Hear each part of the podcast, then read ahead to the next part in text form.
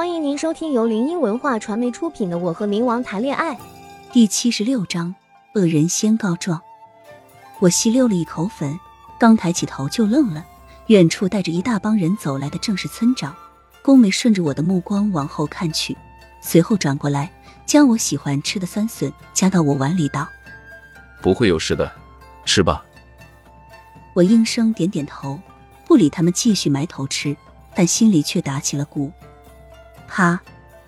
桌子被人大力敲击，碗里的汤水溅起，我的衣领也被人提起。你这个杀人犯，杀了我儿子还想逃？闻言，周围的人本来还蒙圈的看着我们，但一听“杀人犯”这三字，立马跑得远远的，生怕粘上点什么关系。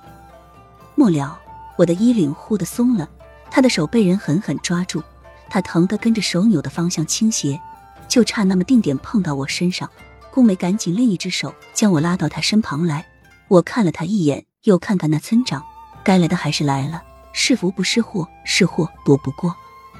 宫梅面无表情的盯着他，蓦然他冷声道：“自己贪财害了自己的儿子，就别怪别人。”花落甩开他的手，他整个人险些往地上倒去。宫美虽然灵力尽失，但始终不是凡人。我看到他的神情忽明忽暗，看看身后那群神色害怕的人，随后又开口厉声道：“放肆！明明是你们合伙起来骗我财产，还要害我儿。”闻言，店里的客人开始议论起来。刘管家跟玉清不知道从哪冒出来，掰着村长指着宫梅的手指，冷然道：“你才放肆！”我看着他们的样子。真是气不打一处来，他儿子都要变成僵尸了，难道不灭留着害人不成？我神情愤怒的瞪着他，厉声急道：“明明就是你儿子要变成僵尸了，我迫不得已才灭掉，不然全村都会有危险。你非但不感激，还恶人先告状。”那些人看着我们的眼神依然没有变，但也正常，毕竟他是村长。没有点信任和威严是不行的，所以他们还是相信村长的多一点。村长的脸色微变，随后又恢复正常，质问道：“你有什么证据质疑我儿子是僵尸？”闻言，我勃然大怒：这尸体也烧了，还能有什么证据？宫梅背着手摩挲着扳指挑眉，冷笑一声道：“哦，你又有什么证据来证明我们杀了人？”你，他气瞪着眼睛，那眼球都要掉下来了似的。我有证据。远处传来一声少女的声音，人影也越走越近。待看清了，原来是那刘家的女儿刘兰。她走着小碎步，抿着微笑，优雅的走过来。她并不是很讨我喜。我皱眉看着她，心下有些慌。难道她真的有证据？她走到我们跟前。朝宫梅微微一笑，转眼望向村长道：“村长，我有证据，证明他们所言非虚。刚才我哥哥还是他们帮忙的呢，不然我这一家老小怕是要遭殃了。”村长闻言，吃瘪，愤恨的看了我们许久，才领人回去。他们刚走不久，刘兰就带着小女儿家的羞涩，将一个荷包送给宫梅，不语。我看着那绣的极其精致的荷包。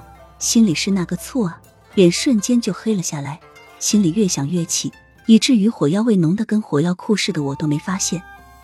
宫梅察觉到我跟吃了火药似的小情绪，脑子断了根筋的问道：“嗯，你怎么了？”玉清偷笑的撞了撞宫梅，提醒他我吃醋了，但宫梅不知道怎么了，今天就是缺根筋似的，愣是没懂。你手抽风。见宫梅迟迟不接。刘兰直接塞到他手里，一脸羞涩，转头就跑了。我看着他手里的荷包，眼里的怒火更盛。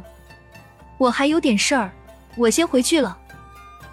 话落头也不回的走了。宫梅看着我的背影，将荷包丢给玉清，呢喃道：“他怎么了？”玉清白了他一眼，无奈摇摇头道：“哎，没救了。”刘管家摆摆手，跟着玉清走了。我走在半路上，低着头踢着小石子，越想越气。可是，一想是不是自己太小气了？人家只是送个荷包而已，又没什么，说不定是当做谢礼呢。可是转念一想，但凡三观有点正的女孩都不会这样做。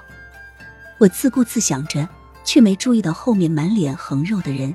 他一步并作两步，一手从背后捂住我口鼻，一手勾住我脖子，往他旁边阴暗的巷子里拖。刺鼻的味道传来，不一会，我整个人便被抽光了力气，连挣扎都还没来得及，就晕了。临前，我看到一个跟宫梅一样的男子在我刚才站的地方疑惑着什么，我想挣扎，可身体已经不允许了。这丫头跑哪去了？听众朋友，本集已播讲完毕，喜欢的朋友记得挥挥你的小手，点点关注，欢迎大家订阅，下集精彩继续。